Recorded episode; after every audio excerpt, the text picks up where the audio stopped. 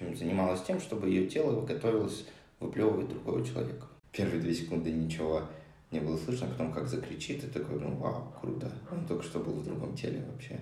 Ты такой думаешь, блин, а чем мы раньше не могли так жить, да? Типа, а ну, прикинь, ты бы турецкий вдруг дома решил ребенка учить. Ну, это же была бы какая-то кринжатина. Типа. Купил в 15 лет пиво, у тебя любознательность увеличилась, а пьешь каждый день, и у тебя самодисциплина вниз идет, а тебе надо баланс какой-то в этом держать.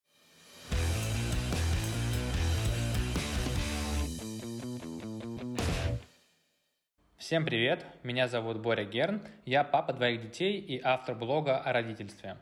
В этом подкасте я общаюсь с друзьями и знакомыми, которые также являются отцами, и мы вместе пытаемся разобраться в этом сложном, но увлекательном деле родительстве.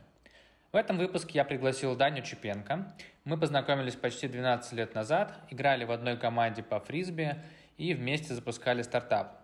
Даня расскажет о своем опыте проведения домашних партнерских родов в Бразилии – поделится мыслями насчет воспитания билингвизма у детей и расскажет, почему важно развивать навыки любознательности и самодисциплины.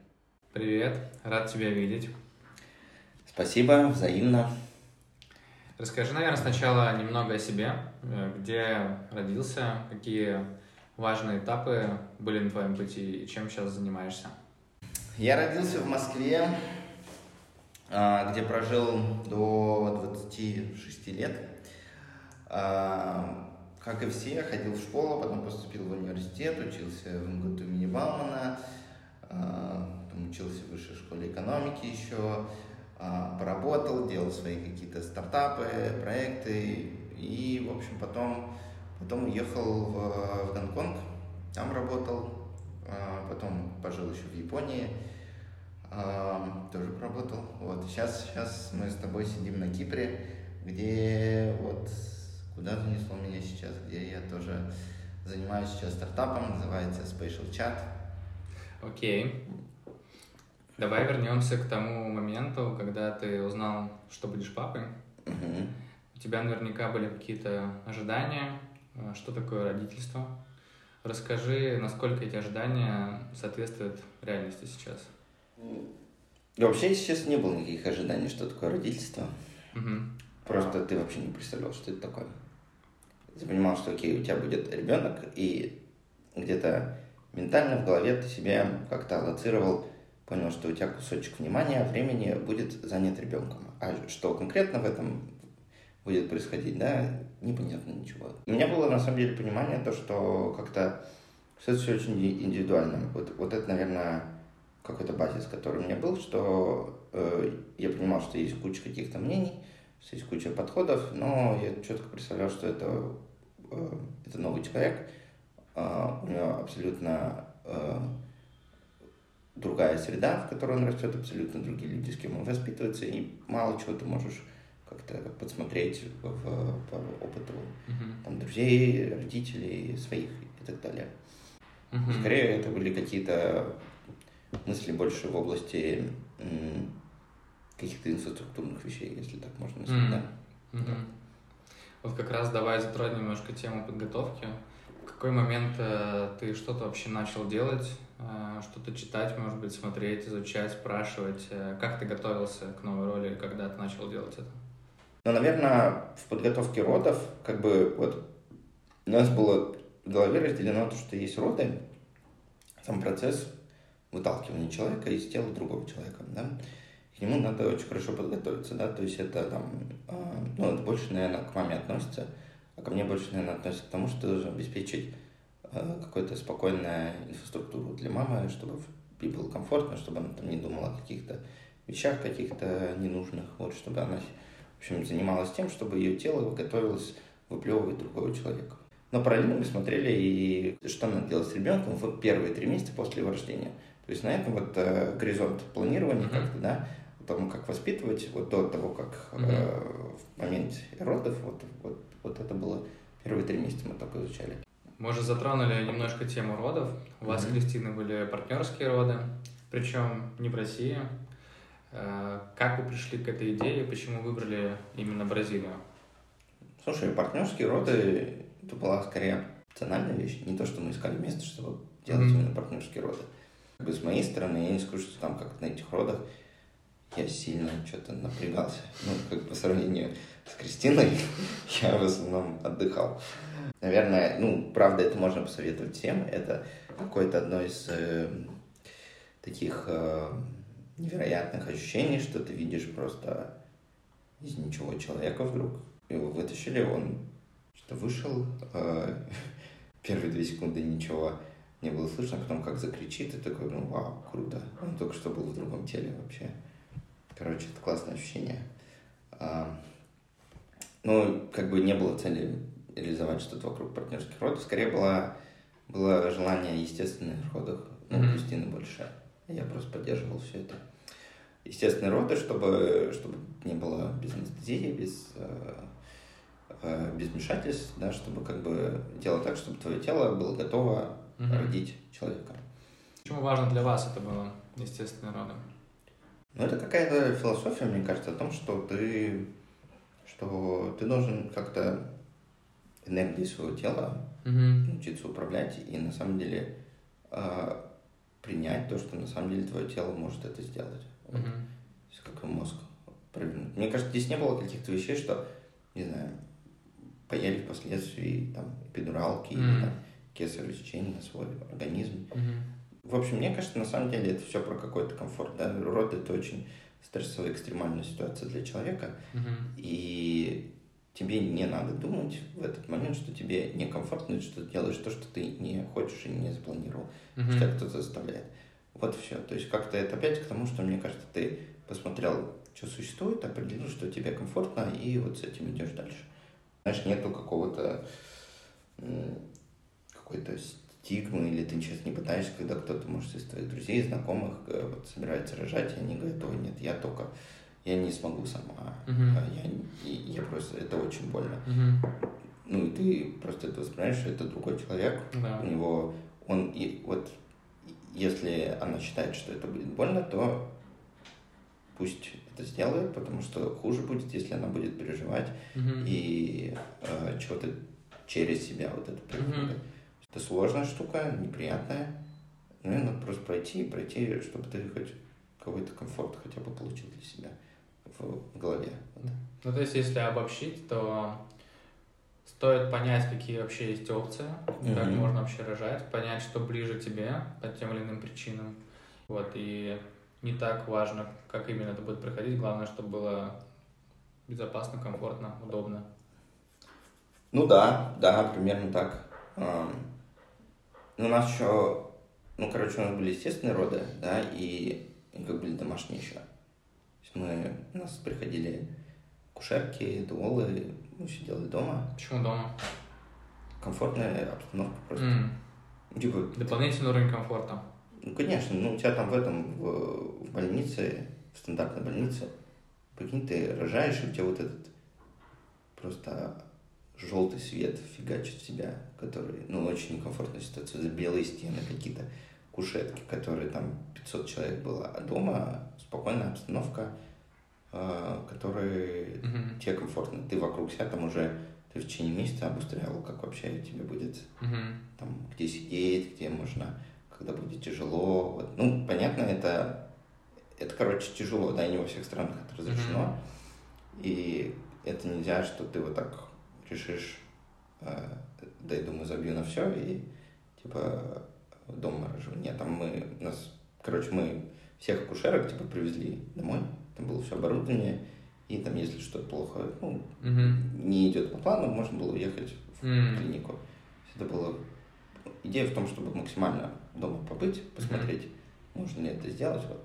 Ну, отчасти поэтому и ты спрашивал, почему Бразилия, yeah. потому что, в общем, поэтому Потому что есть большой там очень развитый институт естественных родов, uh-huh. как-то хор- хорошее отношение к тому, что дома можно рожать. Uh-huh. Есть институт Дуол. Дуол это кто? Расскажи. Ну, это довольно важный человек на этом пути рождения ребенка, кто больше, наверное, отвечает за какое-то ментальное состояние, да, что это не акушерка, это не, не врач, это можно расценивать как... Ментор? Э, ну, что-то вроде. А, ну, с Дуолой ты начинаешь общение за, за несколько месяцев до родов. Она как бы, вот ты приходишь к врачу обследоваться, да, там смотрит, как ребенок себя чувствует, нет ли там каких-то, не знаю, завитий, угу. хорошо ли он там двигается. А ты приходишь к Долли, ты просто, ну, это как психотерапевт какой-нибудь рассказываешь, как ты себя чувствуешь, чего боишься, что не боишься, а как вообще думаешь природы, как ты думаешь происходить, вот. И, в общем, дуал просто человек, кто рядом находится и тебя поддерживает. Mm-hmm. А, ну, понятно, что он еще какие-то знания дает, и все такое. Это, это не просто кореш позвать, например, да, какого-то, чтобы он тебя поддерживал во время родов. Для этого есть ты. Э, да, да, да. Я бы не справился с целью дуолы, ну, там, это надо знать, как люди рождаются, да, там, mm-hmm. что посоветовать, я, конечно, мог как-то мотивировать и все такое, но... Дыши, дыши. Я, да, абсолютно не понимал процесса всего, как от, mm-hmm. от точки 0 до точки 1 проходит. Mm-hmm. Дуола все-таки это понимала, понимала, что если э, на какой стадии человек находится, да, mm-hmm. э, в общем, в этом какая-то ценность. Еще что-то было? Почему Бразилия? Между чем и чем вообще выбирали? Ну, между Кипром и Бразилией в основном. Mm. А на Кипре не так развит, да, получается, этот институт естественных родов? Ну да, на Кипре еще... Э, на Кипре хорошие роды, вот, но они очень любят, э, если есть возможность, минимально возможно, какие mm. сделают. Вот, э, с, с, поэтому как-то, ну, просто мы походили здесь по разным врачам. Здесь, mm-hmm. опять же, мне кажется, как-то ты не нашел какой-то ситуации комфортно, а mm-hmm. у нас были опыт ребята, кто приехали в Бразилию жить, у них родились близнецы, и они там рожали, и, в общем, остались очень довольны. Там же просто э, еще место такое, что это прямо у океана, очень природное, mm-hmm. нету города, не хотелось на самом деле. Mm-hmm. А, ну еще у нас был э, роды в августе. Mm-hmm. Это самое просто жаркое, тут до 40 градусов. Там зима. Там зима, комфортный климат, поэтому просто думали, что надо очень тяжело было бы, угу. дополнительная нагрузка. Вот. Ну, была возможность поехать туда и угу.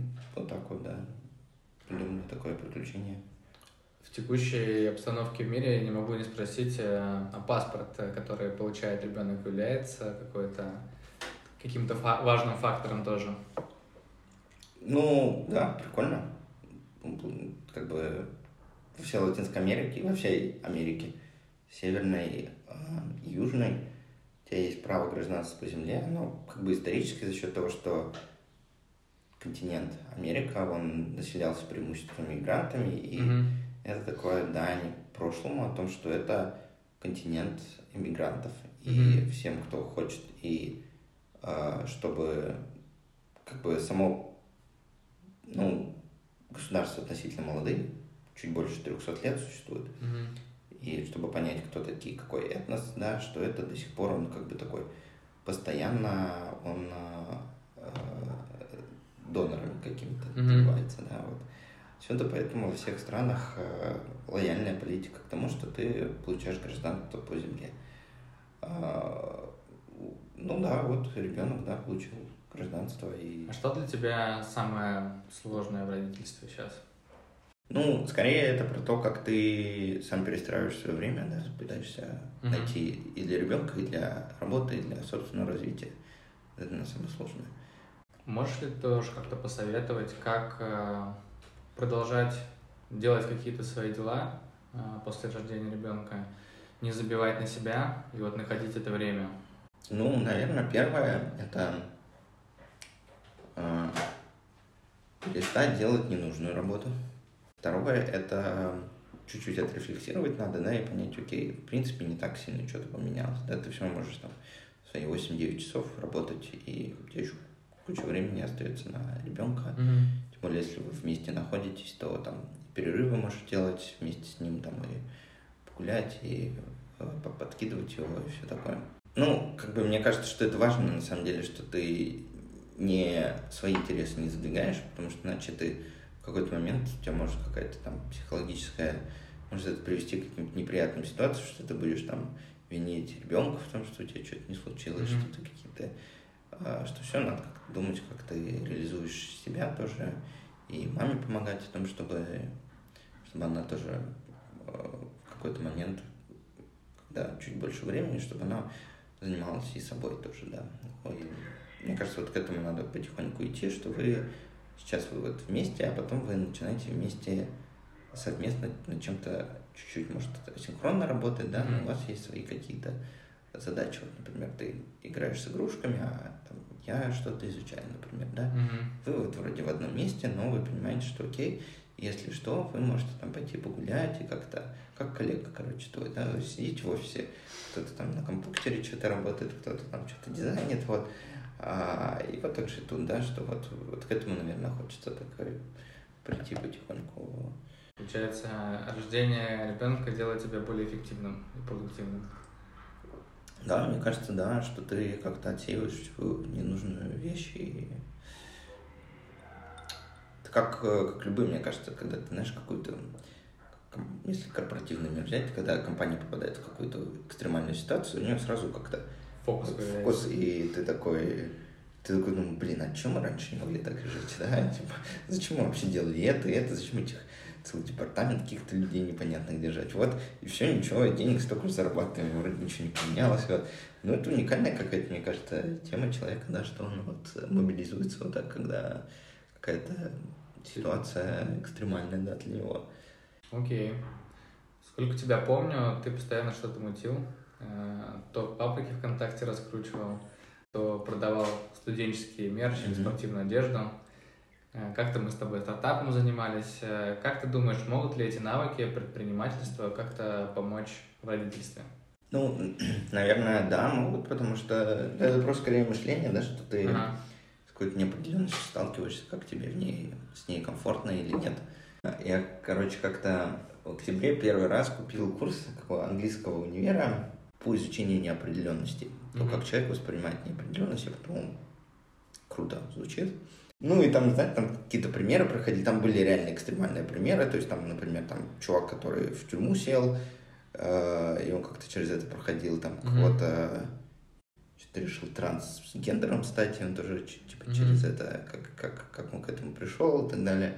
Ну, короче, такие очень экстремальные, ну, там, в принципе, мои, типа, неопределенности как-то было как-то неудобно, да. Но потом, вот это было в октябре, потом я узнал в ноябре, не в декабре, то, что я стану папой.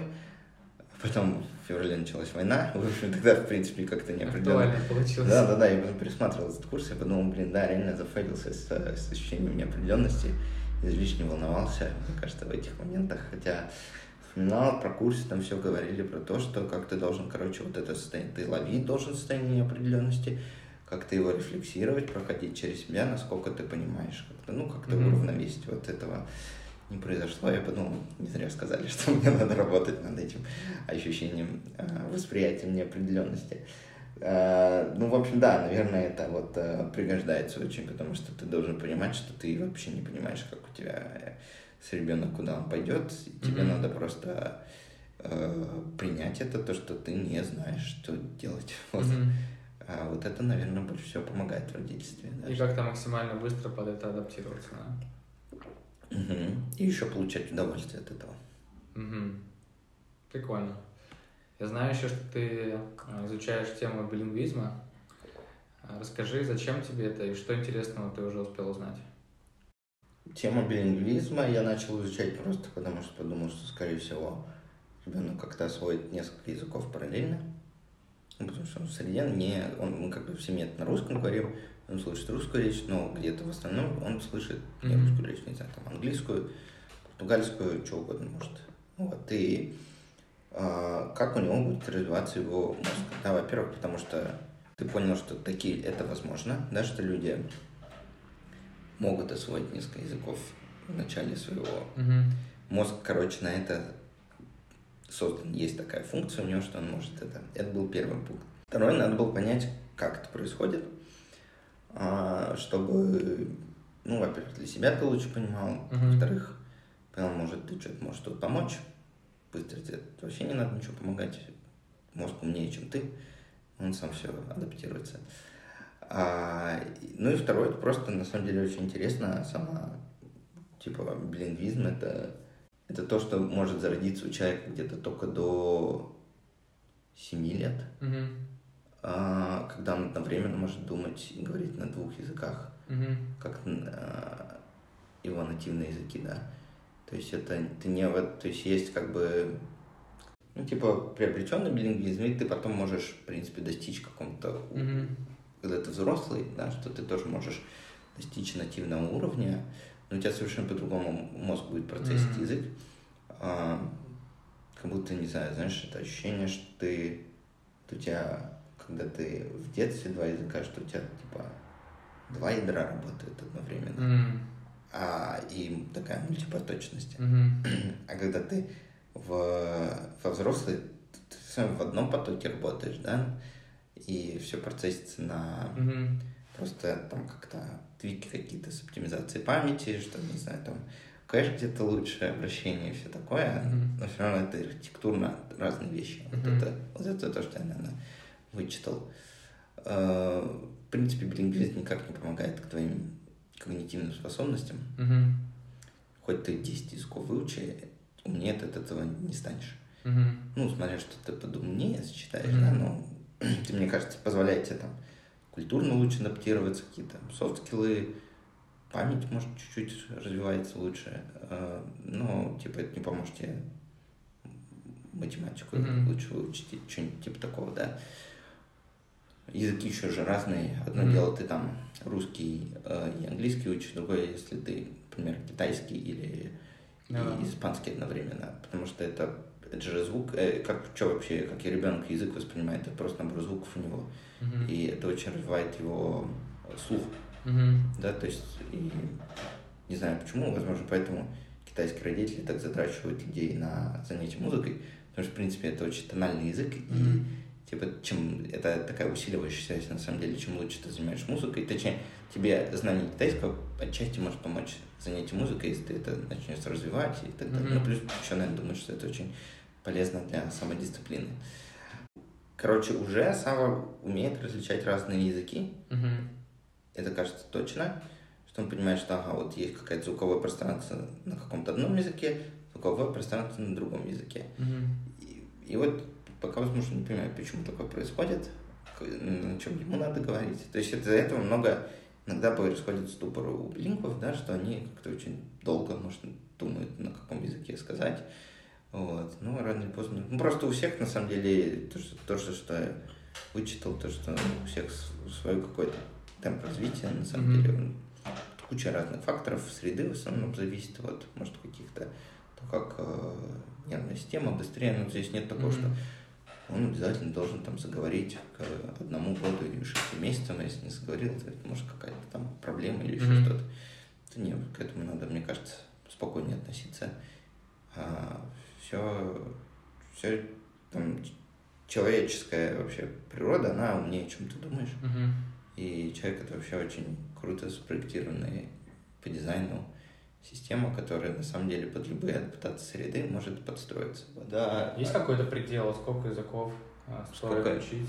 Э, ребенка. Ну, короче, там такая тема, что вот условно тебе от монолингу к билингу да, требуется достаточно много усилий, чтобы пройти Мгм. развитие мозга. Но, короче, когда тебе, когда ты становишься билингвом, э, чтобы тебе перейти на уровень там полилингва, да, 3-4, требуется гораздо меньше усилий для мозга. Мгм. То есть ты можешь спокойней. То есть это какая-то, мне кажется, типа архитектурное перестроение, да, что ты вот задизайнил, дальше ты можешь вот так, типа, горизонтально скейлиться. Условно, мгм. да. И, ну, непонятно, на самом деле, можно ли три языка. Ну, это ты просто в языковой среде такой должен находиться, да, очень, я не знаю, это, это что тут приходит на ум. А, Ну, вот у нас есть знакомые, кстати, да, вот это, наверное, такой пример, они, которые, в общем, в Бразилии нас и Мгм. звали, они, у них смешанная семья, папа американец, мама русская, Мгм. ну, папа хорошо на русском говорит, и они живут тоже в Бразилии. То есть сейчас у них в основном русский и португальский, но в какой-то момент потихоньку хочется английский тоже водить. Вот. Мгм. Ну вот у них, возможно, такая больше предрасположенность к тому, что они могут как-то... А, ну потому что там бабушки, Мгм. папы не говорят, естественно, Мгм. на, на русском. Мгм. Хочется как-то водить вот третий язык потихоньку. Э, Пока им, пока ему так 2-3 года. Ну, тут, да ничего, мозг справится на самом деле с этим. Есть какие-то практические советы, как это начинать, как выстраивать эту всю историю? Ну, а что, язык, это же, ты же на нем говоришь, mm-hmm. ты на нем слушаешь, ты не... Ну, все равно какое-то насаждение, мне кажется, тяжело создать, да, то есть ты, вот он, не знаю, дома говорит на русском, э, не знаю, можем мы там э, какую-нибудь, может, книгу с ним на английском прочитать разок, да, но mm-hmm. все равно, наверное, это будет для него рассматриваться как какое-то упражнение, чем, чем естественность. А вот выходит на улицу, он слышит там другой язык, например, mm-hmm. да, и он как-то адаптируется. Ага, вот типа дома этот, там на улице такой протокол.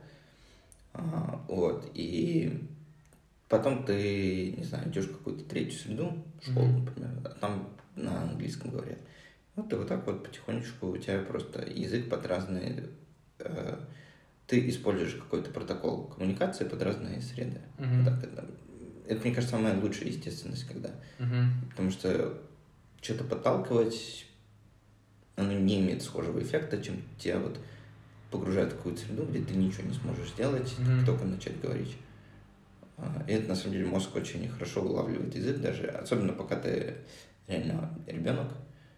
То есть вот у меня есть знакомые, они в Турцию приехали, ребенок ходит в турецкую школу, они там уже через что-то два месяца уже понимают вообще, что происходит там на уроках и так mm-hmm. далее. То есть это а ну, прикинь, ты бы турецкий вдруг дома решил ребенка учить. Ну, это же была бы какая-то кринжатина. Типа, mm-hmm. ты что, сидели, ты не понимал ничего это в этом турецком.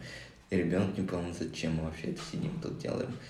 Короче, когда естественность происходит, это самое... Ну, это как вот у тебя мозг на, там, в сто процентов сконцентрирован на то, чтобы ты запроцессил этот язык. Вот и все. Угу. То есть важно находить среду, где изучают этот язык. Mm-hmm, да. а, не стоит что-то там как-то навязывать, оно естественно произойдет, мозг сам подстроится.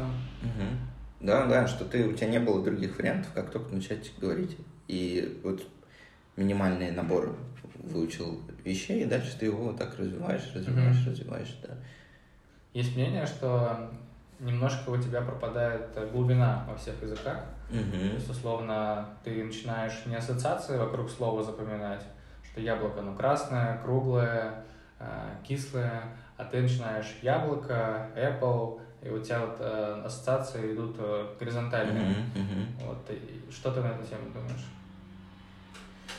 Mm, ну да, короче, сложнее, это правда. Вот именно такой ассоциативный ряд построить. И там еще сложности, например, когда ты, например, со счетом тоже возникает, что ты, mm-hmm.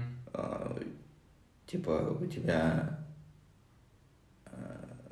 ну, как в компьютерных операциях, да, что у тебя есть, типа, текстовое представление числа и, mm-hmm.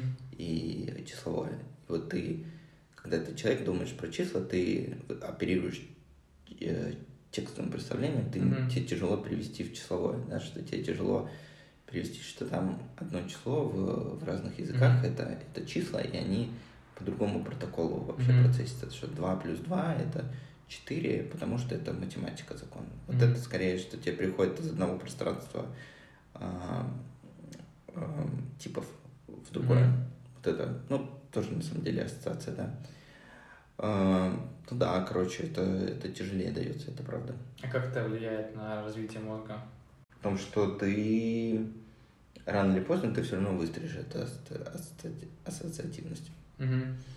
А, опять же, за счет большего какого-то погружения в разные среды, то, что ты, ага, ты вот, не знаю, посмотрел, что яблоко красное, ты потом запомнил в другом языке, что такое красное, uh-huh. и у тебя такой бац, соединился, ага, понял, короче, uh-huh. можно...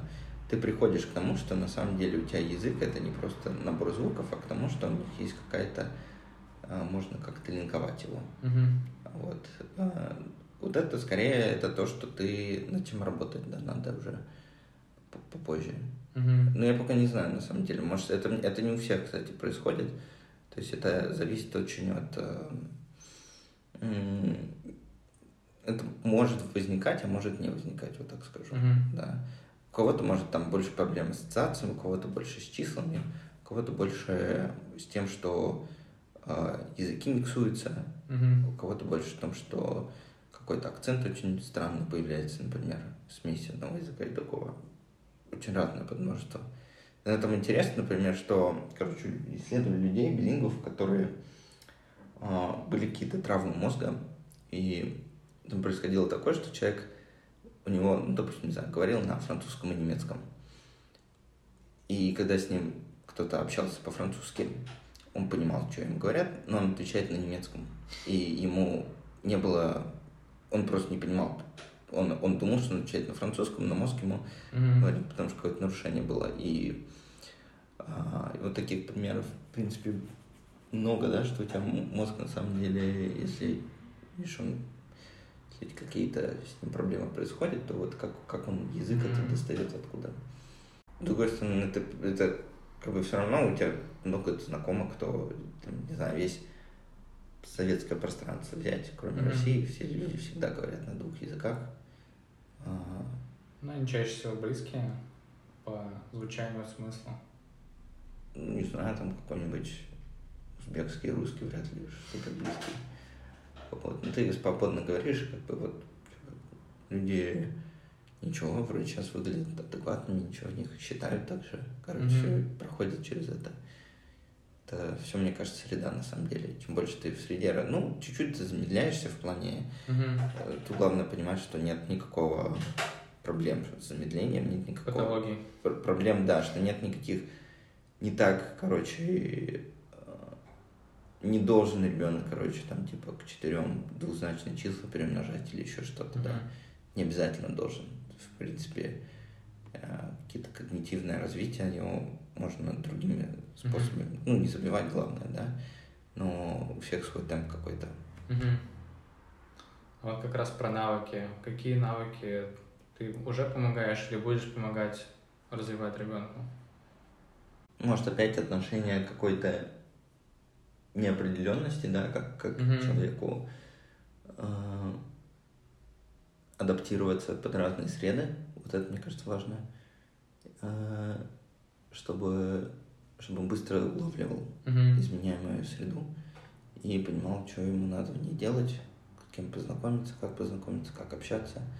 Какая-то такая soft skills вещи, да. А, просто чтобы у него был интерес к любознательности, вот это, наверное, главное. Она от нее все идет, насколько тебе mm-hmm. поддерживаешь какой-то интерес к тому, к созиданию, к изучению чему-то. А, она, мне кажется, следует, это две, мне кажется, перекликающие вещи, потому что, чтобы развить любознательность созидания, тебе нужно не, тебе нужно много чего пробовать самому. И ты, наверное, я как родитель должен а, способствовать созданию какой-то среды, инфраструктуры, чтобы можно было что-то самому попробовать, угу. молоток взять, побить что-нибудь, если хочется, хочется там, не знаю, а, изучить, как а, два каких-то, что будет, если колу в мент добавить, посмотреть, почему это происходит, посмотреть, э, не знаю, за лягушками понаблюдать, приложу какую-нибудь написать, ну так далее, mm-hmm. что ты должен развивать вот это, наверное, интерес. А, ну и второе, мне кажется, очень полезно там, с природой взаимодействовать, чтобы человек как-то больше видел живое, uh-huh. разное живое, не только человека, uh-huh. чтобы у него какая-то наблюдательность возникла, чтобы он был э, заинтересован в том, что вот ви... вообще какая-то наблюдательность такая, uh-huh. мне кажется, когда ты на природе находишься, то очень много начинаешь в принципе, хороший плододан для того, чтобы ты там бегал, что-то изучал, но еще просто смотрел за разными особями, что, как они живут, как угу. дерево растет и так далее. Вот, в принципе, хочется где-то хотя бы... Ну, сейчас мы тоже стараемся, там, каждые выходные куда-то выходим, mm чтобы с природой побольше взаимодействовать. Это важно, наверное, не в бетонной коробке жить, а и не просто в месте, где есть, типа, условные парки, mm чтобы ты, наоборот, жил вот в природном месте. mm ну, про природу понятно, а про новый опыт, э, вот как выбирать, э, что именно показать там, завтра, послезавтра? Не знаю. Ну, я пока не сталкивался с этим. Но мне кажется, чтобы ну, что, что тебе интересно в первую очередь. Mm-hmm. Если тебе это интересно, ты сможешь это интереснее придать ребенку. Типа, я не знаю, там...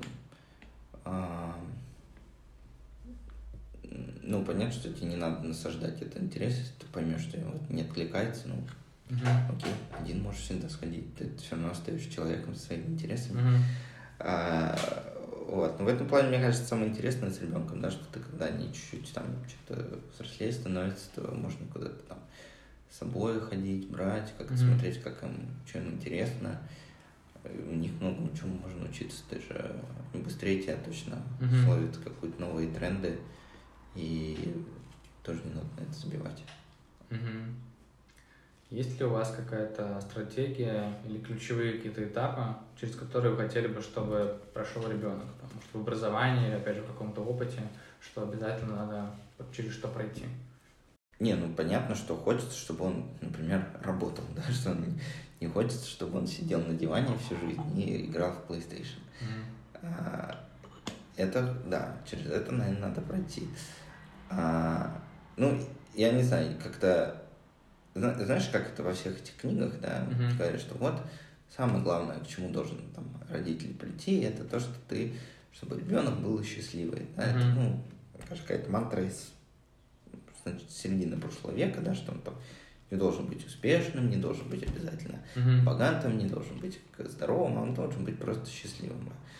А, ну, она, мне кажется, как бы, знаешь, ты так это очень... Э, большинство взрослых, ты не знаешь, что они счастливы или счастливы mm-hmm. или нет, не знают, что такое счастье для них. Как ты можешь ребенка воспитать, что ты... Э, как ты его можешь воспитать, как ты ему можешь воспитать так, чтобы он был счастливым, вообще непонятно, если mm-hmm. ты даже не знаешь, что это такое. А, ну, поэтому так, как-то понятно, что, наверное, быть богатым и здоровым лучше, чем бедным и нездоровым. Какая-то базовая такая вещь. Главное, чтобы, наверное, все равно любознательность сохранялась, да, неважно, она в университете культивируется, где-то на работе. Uh-huh. А, то есть, если он скажет, что вот я чувствую, что мне не нужен университет сейчас, а я хочу поработать над чем-то, да, или вот хочу что-то еще поизучать, взять паузу, то ради бога. Ну, особенно главное, что ты принимаешь решение, да, которое тебя не идет в сторону какого-то там излишнего потребления, каких-то плохих привычек, да, mm-hmm. как-то. Вот. Но ты должен просто помогать человеку исследовать этот путь. На самом деле, очень много, мне кажется, примеров в истории, да, что люди, не знаю, там они на школу сбивали, там mm-hmm. какие-то привычки, а потом в их жизни, не знаю, случалось что-то, не знаю, они в секцию карате пошли, у меня есть знакомый, он там, он рассказывал, он в Бельгии учился, и он, что-то он сперва все, как-то все было его, в какой-то момент, где-то лет в 14-15, вдруг это все начало как-то раздражать, что есть какая-то там система, получай хорошие оценки, там тебе надо быть, это говорить, это не говорить, ну, mm-hmm. вот это пубертатный период, у него очень так он, а, там, начал курить, что-то пить, какие-то mm-hmm. легкие наркотики в жизни появились. Mm-hmm.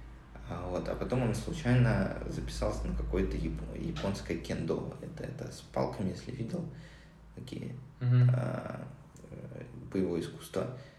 И он как-то вообще этим проникся, какая-то философия там была, что она, в общем, очень хорошо в его жизни в тот период появилась. И он вдруг понял, что на самом деле какой-то путь его особый возник перед ним. Он-то пошел учиться на японскую литературу, mm-hmm. стал японистом, приехал в Японию, там что-то поработал, а потом открыл, сейчас открыл одну из больших, хороших компаний по экспорту чая. Mm-hmm. Первым стал иностранцем, кто нашел какого-то верхнего уровня в проведении чайных церемоний в Японии. Короче, ну это явно не тот путь, который ты мог бы там следуя просто каким-то догмам mm-hmm. найти, да, и вот это, что открытость к поиску, да, она всегда должна, э, ты как родитель должен быть открыт к этому, mm-hmm. да, что у ребенка происходит какой-то поиск себя, поиск этого, mm-hmm. и, наверное, в чем-то может помочь. И, наверное, не так страшно, если ты видишь, что для этого нужно ему пройти через какие-то трудности, да, через а, несогласие с чем-то, отрицание чего-то, вот, но надо все равно направлять, помогать, что вот давай вместе посмотрим, что интересно. Mm-hmm. Просто мне кажется, большинство взрослых -то с этим не супер справляют. Ну, там вообще мизерный процент, пять людей знает, что они вообще, mm-hmm. знают свой путь, что они чего достигли в жизни. Конечно, тяжело после этого ребенка воспитывать. То есть твой подход — это давать какой-то вектор, э, смотреть, как он по нему идет, не пытаться чисто по этому вектору идти, а там, типа, показывать, что есть еще вот такие-то, такие-то, такие-то, такие-то варианты. Э, и если что-то не идет, не пушить это, э, и как-то вот культивировать постоянно вот какое-то новое знание, смотреть, и рано или поздно оно где-то да раскроется.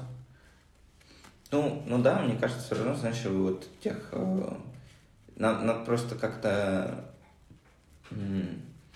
скорее работать над какими-то такими высокоабстрактными штуками, вот как я говорил, там, любознательность, например, mm-hmm. да, есть желание чего-то исследовать новое, например, или самодисциплина, да, что ты в какой-то момент говоришь, что вот э, научиться делать работу, например, да, mm-hmm. ты без этого не сможешь, в принципе, mm-hmm. достичь какого-то своего счастья, потому что, чтобы ты должен что-то преодолеть, да, mm-hmm. это не срабатывает просто так. Значит, ты должен научиться меньше отвлекаться на что-то, mm-hmm. меньше э, лавировать в сторону чего-то простого, то есть, да, проходить через сложности, адаптироваться к чему-то новому, да, что ты должен быстро, если что-то поменялось, mm-hmm. все принять, окей, это изменилось, я ничего на это не могу повлиять, мне надо посмотреть, как быстро адаптироваться. То есть это какие-то скиллы, ну, как бы ты же не пойдешь в университет э, любознательности никто не учит таким. Да? Ты это должен вот как раз через какое-то взаимодействие с ребенком это как-то mm-hmm. а, проталкивать да, в нем. То есть, понятно, наверное, и это можно разными способами достичь. Это там на шахматы можешь отдать, выкиду можешь отдать, там какой-нибудь mm-hmm. а, в зоопарк на неделю запихнуть, чтобы он тебе описал все, посмотреть, как он там поживет, да. Ну, короче, какие-то разные вещи, вот, э, и просто помогать, наверное. Если они вот как-то mm-hmm. себе наметил вот эти высокие абстракции, mm-hmm. помогать какими-то активностями ребенку и смотреть, насколько ты помогаешь ему реально. И такой подход откликается, а, но как быть в случае, когда любознательность есть к чему-то ну, нездоровому, мне кажется, это тоже нормально, это часть познания мира. Mm-hmm. Вот, не знаю, там, любознательность покурить, любознательность выпить. Вот, э, что, что ты в таком случае будешь делать? Да ничего, ну это правда. Главное, мне кажется, короче, вот эта любознательность, она должна, видишь, она тебя должна самодисциплиной э, как-то аджаститься. Подстраиваться. Подстраивать. Ну, точнее, она, она не просто любознательность, да, что у тебя есть еще вот для того, чтобы ты так задизайнил вообще всю архитектуру установления человека, ага. что окей, в нем есть любознательность, но типа, Принцип, если ты разовьешь самодисциплину, то ты не, не уйдешь э, бухать пиво каждый день, потому что это типа э, не способствует улучшению скилла самодисциплины. Uh-huh. Как в Симсах представь, да, тебе надо там какие-то эти, и вот у тебя потихонечку шкала увелич... уменьшается, да, если типа купил в 15 лет пиво, у тебя любознательность увеличилась, а пьешь каждый день, у тебя самодисциплина вниз идет, а тебе надо баланс какой-то в этом держать. Uh-huh. Вот так, мне кажется, да, что... Ну, с другой стороны, плохие привычки есть, да, но, возможно, это является результатом какой-то излишней любознательности или чего-то несогласия. Ты должен просто найти то поле, как, где эту а, в другом пространстве это реализовать, да, mm-hmm. свои... А, просто, мне кажется, это происходит из-за того, что ты просто что-то не нашел еще, mm-hmm. где свои же эти порывы в чем-то другом удовлетворен, ну, как в примере с этим чуваком, кто кендо занимался. Угу. Как прокачивать самодисциплину? Не знаю, хороший вопрос. Вряд ли это надо делать там 6-7 лет. Это все надо чуть-чуть поиграть. Игра это вообще очень угу. такая... Это то, наверное, когда у тебя мозг находится в таком состоянии потока угу. в детстве, да, что ты полностью следуешь вот по каким-то своим позывам, это круто, потому что это, мне кажется, тебе потом пригодится в работе, mm если ты сможешь свое детское состояние, да, когда ты там бегал, а, в каких-то там а, индейцев играл, еще что-то в работу перенести потом. Mm-hmm. И, и что вот ты, ты когда играешь в индейцев, да, ты mm-hmm. же полностью погружен в это. Ты не думаешь там ни о чем другом. И это очень хороший скилл, мне кажется, который вот тебе надо взрослому человеку тоже заиметь. Когда mm-hmm. ты вот сел за работу, ты вообще ни о чем не думаешь. Ты вот только думаешь о том, mm-hmm. как тебе. А на самом деле у тебя там, не знаю, условно, ты акциями торгуешь, то, что индейцах играешь, ты можешь ту же самую игру себе задизайнить mm-hmm. для мозга своего. И также э, работать с этим. Вот. Поэтому нельзя убирать, да, нельзя сказать, что все, 6 часов, я должен поиграть 2 часа 30 минут, и дальше мне надо идти, э, не знаю, там, сочинение писать на французском. Mm-hmm. Нет, так это не работает. Мне кажется, это создает лишний какой-то э, конфликт. Mm-hmm. Да. А, скорее, как, как мне пока кажется, что это достигается, когда ты хочешь какой-то деятельности сделать свой какой-то, хочешь себя улучшить, и это происходит, наверное, не сразу, да, не, не в 5-6 mm-hmm. лет.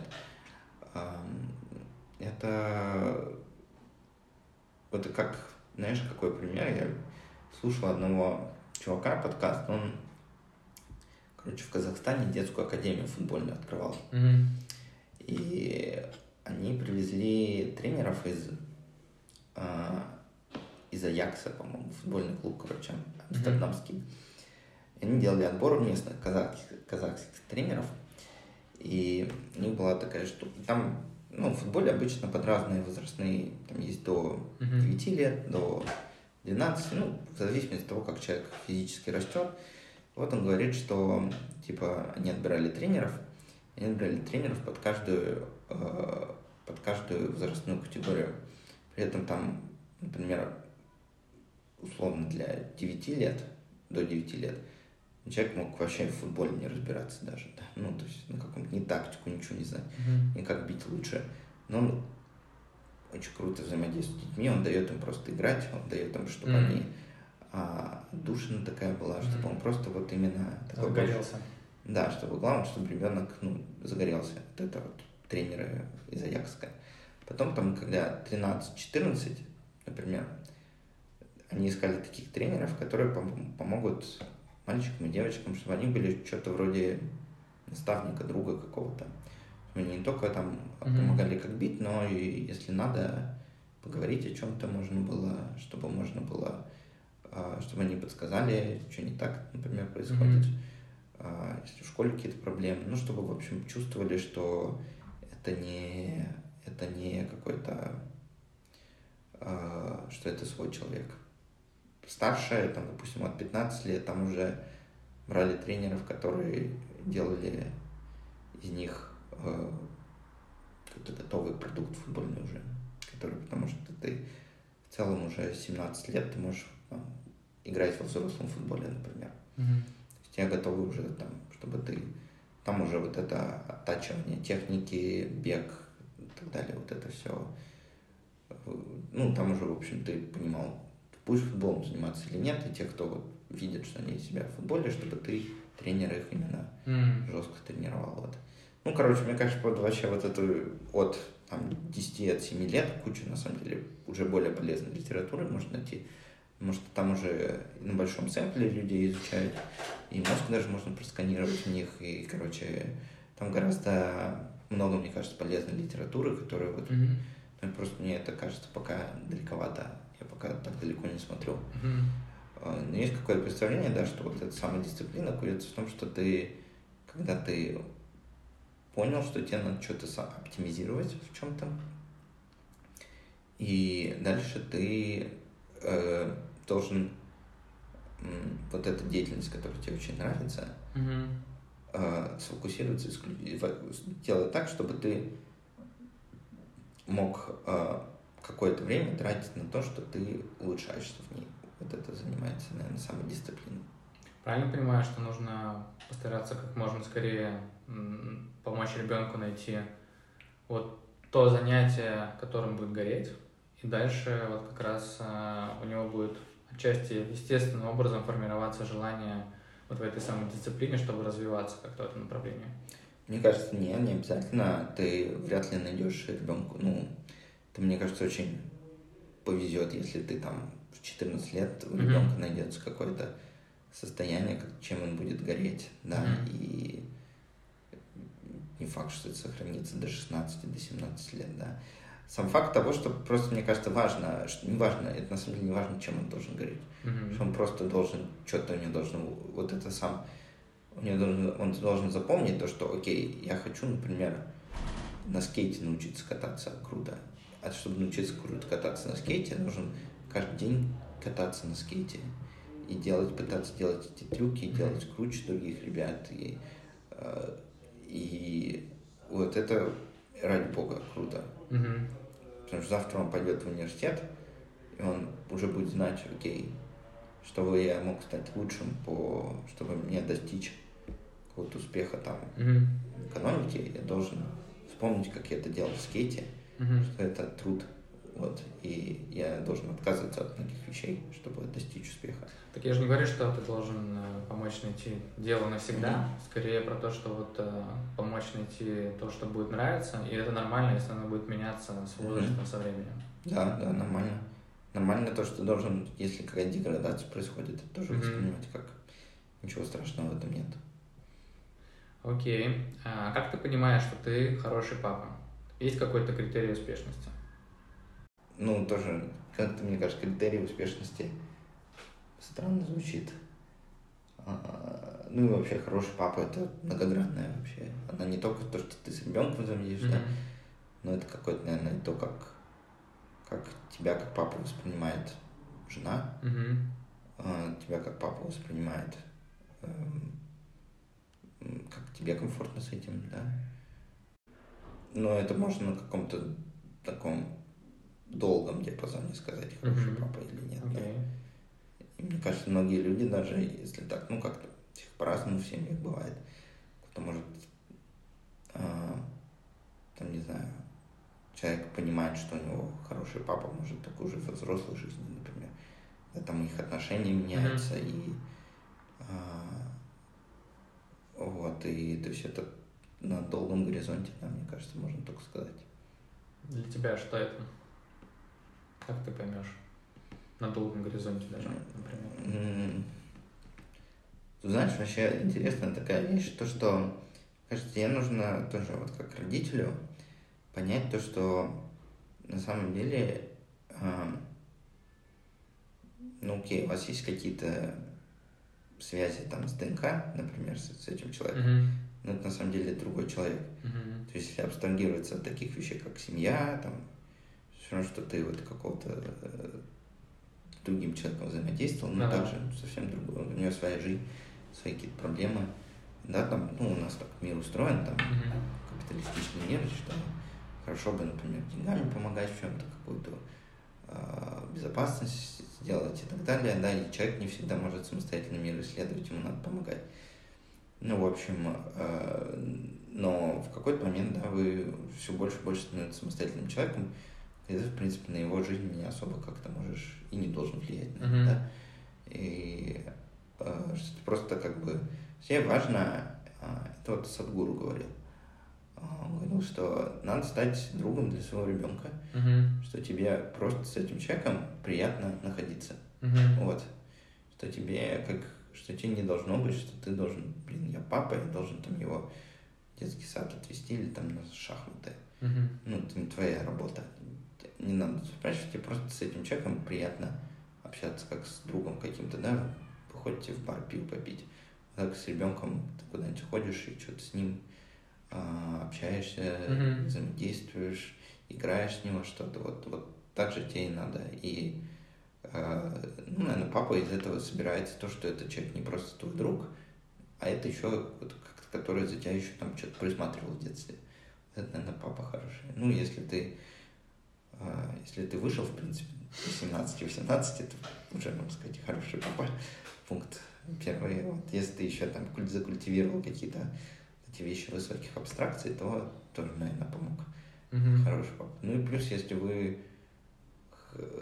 у вас хорошие дружеские отношения, mm-hmm. это, мне кажется, тоже хороший показатель, да. Mm-hmm. Три вещи я услышал.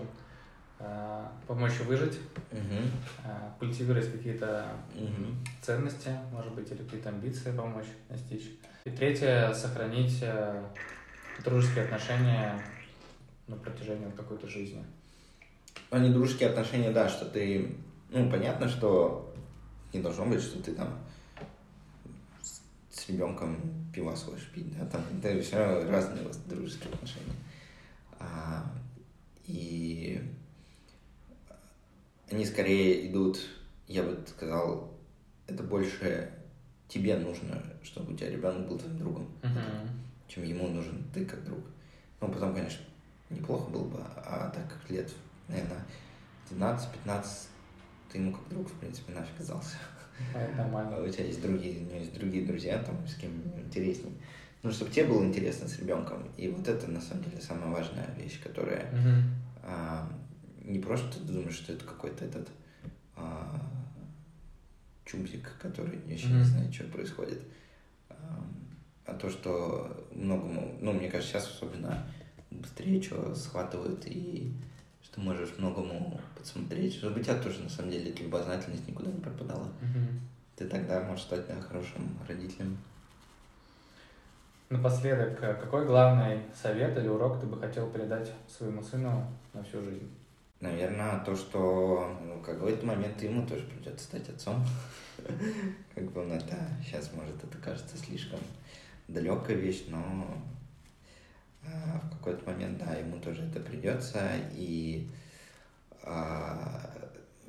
наверное, самое главное, то, что он должен понять, это то, что взаимодействие со, со своим ребенком, самое главное, это безупречность любви что бы, короче, ребенок не делал, ты всегда должен его продолжать любить, Мгм. и ты не должен, ну, ты должен, наоборот, отчасти как-то радоваться тому, что он, не знаю, захочет волосы в синий цвет перекрасить, решит в 19 лет уехать на Бали на полгода в какой-то ретрит. А, Как бы все от этого ты, ты не можешь его не любить меньше. Мгм. И вот это, наверное, то, что, что надеюсь, как-то это у меня получится закультивировать, ну, чтобы он тоже это передал дальше. Человеку, которому, за которое он будет нести какое-то время ответственность. Мгм. Класс, запишем с собой подкаст э, на Бали с его синими волосами. Ладно, спасибо, что пришел, было интересно пообщаться. Мгм. Да, надеюсь, там кнопка рек нажата.